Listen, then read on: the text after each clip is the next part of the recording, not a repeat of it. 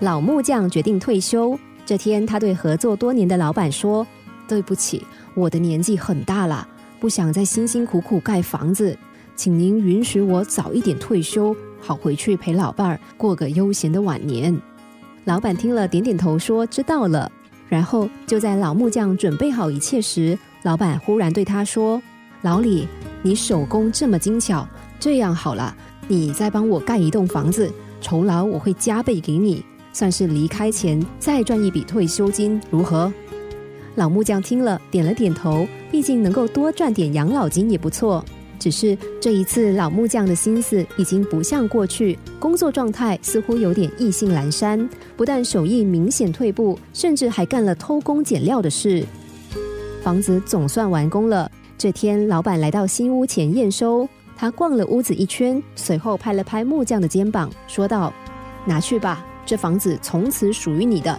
合作这么多年，算是我的一点心意。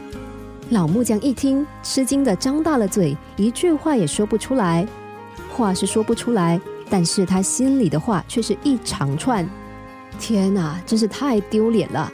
唉，早知道这房子是要给我，那我拼了命也要用心设计这栋建筑啊！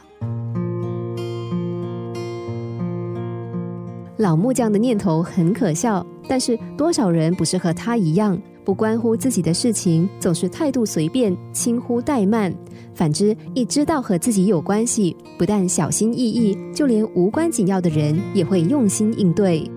看着老木匠先前的心态和后来的转念，我们也明白了一个道理：处事少一点计较，事事要能尽心尽力，只要无愧于心，就能够拥有最丰盛的收获。屋子最终是不是自己的，一点也不重要。重要的是对自己价值的肯定。成品的好与坏，都代表着自己。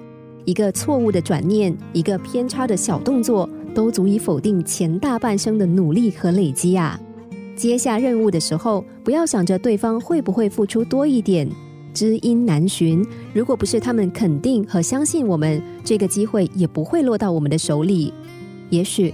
我们无法住进那间房子，但只要踏实的态度照旧，手工依然细致老实，那么老木匠的好手艺不但将广为流传，还将长久为人所肯定和敬重。这不就是我们要的吗？